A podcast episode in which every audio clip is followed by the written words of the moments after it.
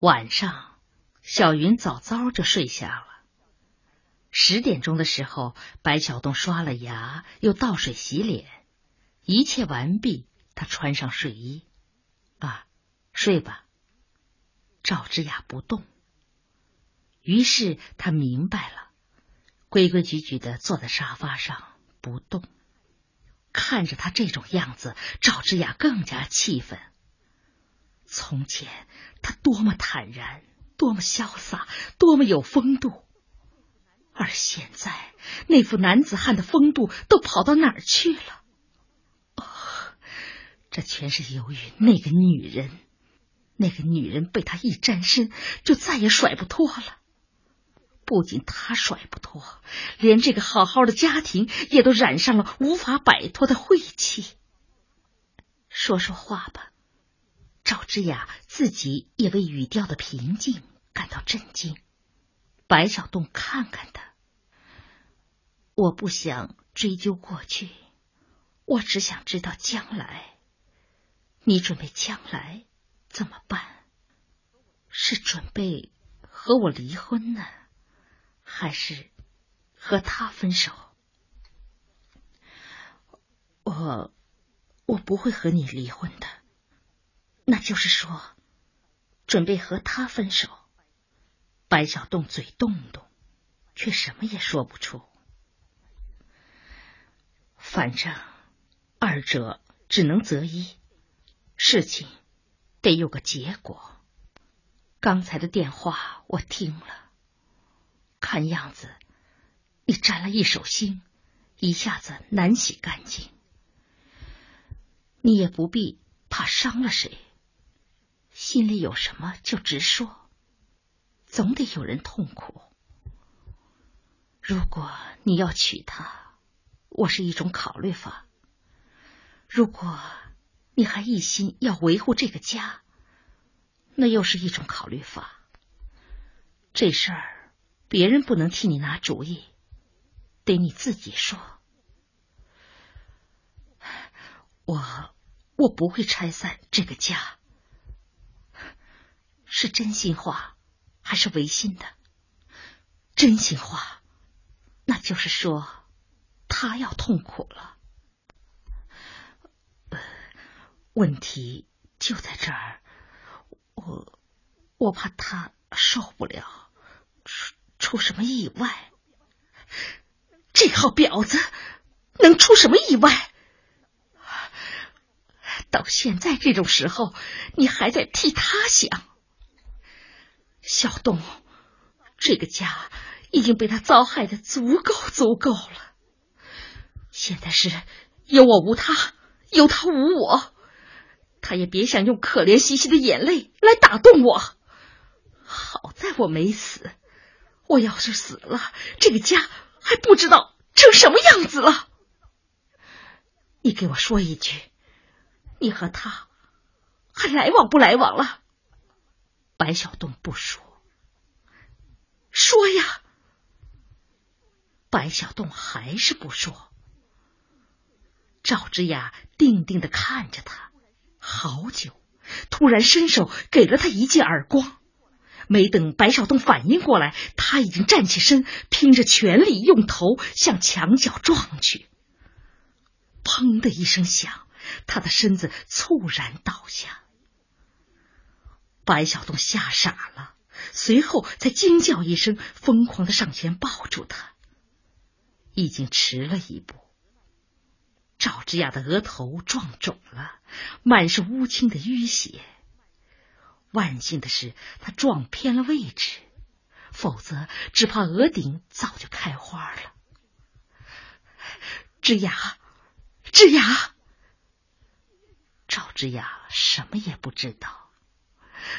之雅，之雅，足足有二十多分钟，赵之雅总算醒过来了。他茫然的睁着眼睛，半天不说话，突然哭了。小东，这么多年了，我没有做对不起你的事情，一件也没有。可你，你为什么要这样哄骗我？我在医院里几次都想杀了他，杀了你，可是我做不出，我做不出啊！我想死，舍不下小云，想拆了这个家，又狠不下这个心。你欺负我，毁了我，你让我怎么办？让我怎么办呢？他放声痛哭起来。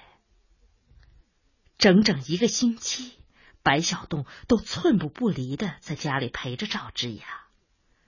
他切断了电话线，让任何电话也打不进来。他看出来了，赵之雅受了很大刺激，变得很脆弱。有时候，白小洞会连锁反应的想到钱温馨。他现在是一种什么状态？也许也是求生不能，求死不得。夹在这两个痛苦的女人中间，自己该怎么办？但是他马上关牢自己的私闸。是的，不能想，想多了，他也会发疯的。这真是天网恢恢，疏而不漏。上帝的安排原来是这样残酷。享受了爱情的蜜汁，紧接着就该尝尝爱情的苦果。尽情欢愉的背后，原来是彻心的灾难。万幸的是，这几天赵之雅情绪平静的多了，他开始正常的收拾家务、洗衣做饭，并且每晚收看电视，看到精彩处还发出会心的微笑来。这是白小洞感到卸下了最大也最重的负担。到下一个星期一的时候，他收了假，开始准时上班。白小洞刚离开家，赵之雅就行动起来。这几天，他始终表现的很平静。他是个善于控制自己的人，但他心里早就酝酿着一个行动了。他要亲自去找钱文新谈谈。他很清楚白小东为什么掐断电话线。如果放在几天前，他会同意他这样，但现在他不准备这样做了。是的，仅仅回避是不行的，他要迎战。他悄悄的把卧室内的电话线复了原，果然没有太久，电话铃便响起来。他迅速抓起电话，问了几声，但对方却始终沉默着。于是他明白了，这是钱文新，或者是他指派的人。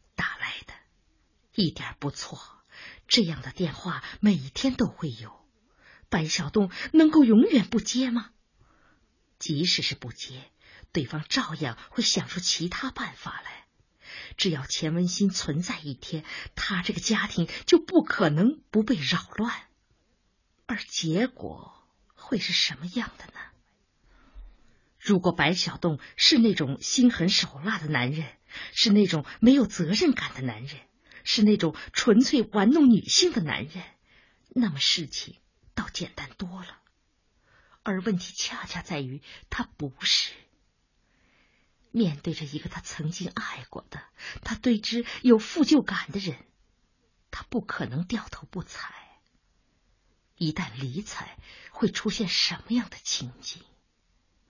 唯一的办法是自己去找钱文新谈，不是那种流氓腔调的对骂，而是心平气和的谈。他涉足了别人的家庭，这已经够不道德的了。没有找他清算这笔账，就已经是对他最大的宽容了。他还能指望得到什么呢？如果什么也没有指望，那么继续这种无聊的纠缠还有什么意义？赵之雅在心里一遍又一遍的酝酿着怎么和钱文新见面。自己应该表现出一种怎么样的风度。这实际上是一种竞赛，如果竞赛失败，会让自己更加痛苦和难堪；而一旦胜利，也会为自己换回一些轻松、一些体面。这是一场战斗，是一场女人与女人之间的较量。一切都是经过周密考虑的。先打电话到旅行社，打听到钱文新没有去上班；又打电话到医学院，问清了钱院长的住址。于是从容不迫的去了，坐了车又换车。当终于来到钱维华的门前时，那种从容不迫的感觉却消失了，消失的无影无踪，代之的是一阵阵紧张，竟至于全身像要颤抖。这是干什么？胆小鬼！赵之雅狠狠的骂着自己，同时心里一遍又一遍的默诵着那些早已背熟了的话。如果是钱文新本人开门出来，他该怎么说？如果是别人，又该怎么说？还有，他应该是怎样一种姿态？最理想的当然是不喜不怒，不卑不亢。啊，应该让钱文新看到，他面前站立着是一位很有风度的夫人。啊，不，不完全对。在夫人的身上，还应当增添一丝少女的活泼，要显示出女人的魅力和妩媚来。想了一遍又一遍，却还是温习不熟，甚至连那些倒背如流的台词也莫名其妙的飞跑了。无可奈何之中，他干脆一横心，伸手按下了门铃。来了，他听见里面有人喊。是一个女人的声音。门开了，露出一张脸。慌乱之中，赵之雅根本就没有辨别一下对方的年纪和容貌，冒冒失失便问：“你是钱文新吗？”“啊，不是，钱文新是我小姑子。进来吧。”于是他进去了。呃，请坐。云芳很客气。谢谢。喝水吗？啊，不，我不渴。钱文新在吗？他不在。赵之雅有些丧气，费了这么大力气，用了那么多心思，却扑了个空。大概云芳觉察到进来的这个人不同寻常，有些诧异。啊，你是谁呀？找小新有事吗？赵之雅却一下子答不出来。正在这时候，钱维华从书房走出来。啊，爸，这个人找小新。云芳已经意识到了几分。哦，小新不在，你有什么事吗？啊，他不在，那我我下次再来吧。赵之雅说着，想起身，但转念又稳住了。是的，紧张什么？孰是孰非，自有天理。难道猫反而要怕老鼠？这样也好，说给他们一家人听听。不信就没有一个明事理的。于是他放平静了音调：“我叫赵之雅。”我丈夫叫白小栋，他看见钱维华，吃惊的怔住了。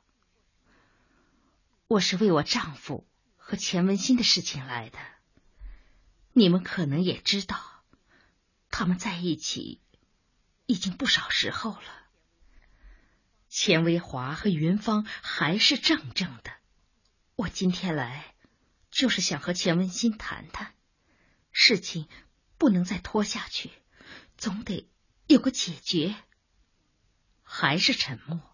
随后，云芳冷笑起来，一开口便火药味十足。我们可不清楚你丈夫那些陈芝麻烂谷子。要解决，你去法院好了，找我们干什么？一句话就把赵之雅事先想好的气氛完全打破了，并且凭空里就增添了一股气。但是，他咽下了这口气，他不是为赌气来的。有些事，我们能解决就自己解决，不必事事去法院。你们说呢？我们说什么呀？要说，我们只能找姓白的说。他欠下我们一大笔债，整天溜得不见影子。这可好，把你给欠来了。我是自己来的。哈，那就更没有说头了。无可奈何，赵之雅只好转向钱维华。钱院长，我来找钱文新是希望谈谈，大家就此罢手。这几天，钱文新天天往我们家里打电话。哈，现在嫌往你们家打电话了？早知道麻烦，干嘛不把自己男人管好啊？据我所知。白小栋和钱文新是两方面的责任，两方面的责任，你还来干什么？来追究我们的不是？你先去问问你那个野狗男人，既然有胆子做风流事，干嘛不敢承担责任呢？啊？风流事也不是他一个人做的哟，不是一个人，这么说，是你们夫妻俩合伙谋划的。从前我只是在小话书上看见过两口子合谋开黑店，没想到这事儿还当真有啊！怪不得你对这事这么清楚，想来每一回都为自己男人守着门吧？碰上这样的吵架好手，赵之雅只有浑身哆嗦。哎，听说你男人大小还是个文化人，怎么连这点水平都没有啊？偏偏派自己的老婆来平息这件事，看样子你也是经多见多了，脸不变色心不跳的。要叫我们呐，羞臊先不说了，光别人的议论就受不了。哎，是你功能不行，没本事勾住男人呢，还是你们家有这种门风，专门唆使自己男人在外面扒窝？字字攻心，句句戳人。赵之雅可是连哆嗦的力气都没有了。看你穿的挺像样，长得挺像样，怎么就做的不像样呢？你们家不要脸，我们家可是要脸的。实话跟你说吧，我们家小新清清白白的被他害了，没那么便宜就过去了。他娶了我们家小新便罢，不娶我们也不能让他舒服着过。该怎么办？你回去和男人再好好谋划谋划。早知道刺儿扎手，就别乱采花啊！再说了，自己家男人偷了人，还有脸在别人家沙发上直直坐着，这可真是少见。哎，对不起，我要打扫卫生了。赵之雅是怎么走出钱家的？不知道，一点也不知道。眼前的一切都在晃动，晃。一股股的血直往脑门上冲，冲得脑袋发疼，像很快就会崩裂。几次要栽倒，又站住，似乎有一辆出租车开过来，他招手，但是车不停。于是他就继续招手，一直招。总算有车停下了，司机开了车门，看见他，先呀了一声。他呀什么呀？这真逗，车开起来了，开得飞快，但是接下来他是怎么付的钱，怎么回的家，又一概不知了。他咬着牙，哆哆嗦嗦的上了楼，哆哆嗦嗦的掏钥匙开了门，随后一下子瘫倒在客厅中央，足足过了四五分钟。水泥地上那股嗖嗖的凉意才使他清醒。他用双臂支撑着，慢慢坐直身子，这才哇的一声嚎啕大哭，只哭得声嘶力竭，只哭得剜心剖肚。到后来，哭声渐渐弱下去，脸颊上只剩下两行凝然不动的泪珠。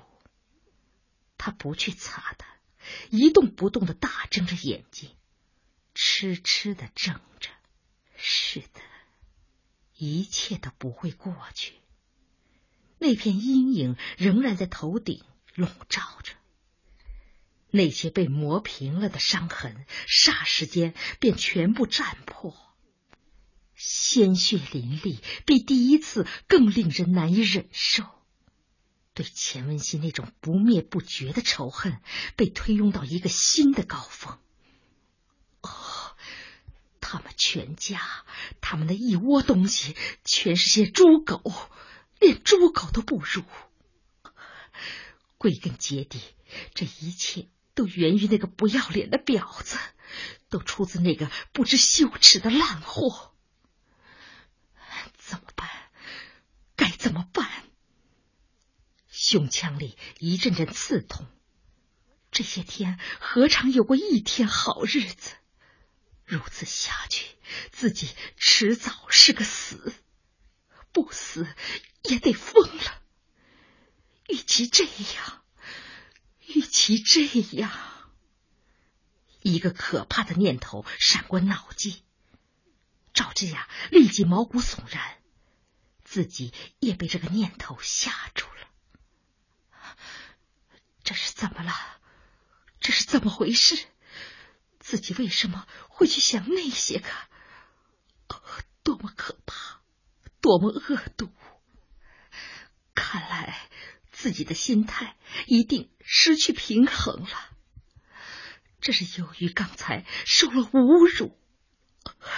这种侮辱多么可怕呀！太可怕了！头疼，胸腔疼，浑身像电打了似的，连站起来都不能够。应该让小洞回来，让他快回来。他挣扎着挪动到电话机前，拨动了号码，但是白小洞不在编辑部。闪电般的一刹那，赵之雅想起了什么，这个念头同样使他震惊。是的，刚才钱文新也不在家。于是他拨了旅行社单身女宿舍的电话，得到的回答是：钱文新正在与人谈话。不接任何电话，赵之雅心里一下子什么都明白了。长篇小说《尘缘》今天就播送到这里，请明天继续收听。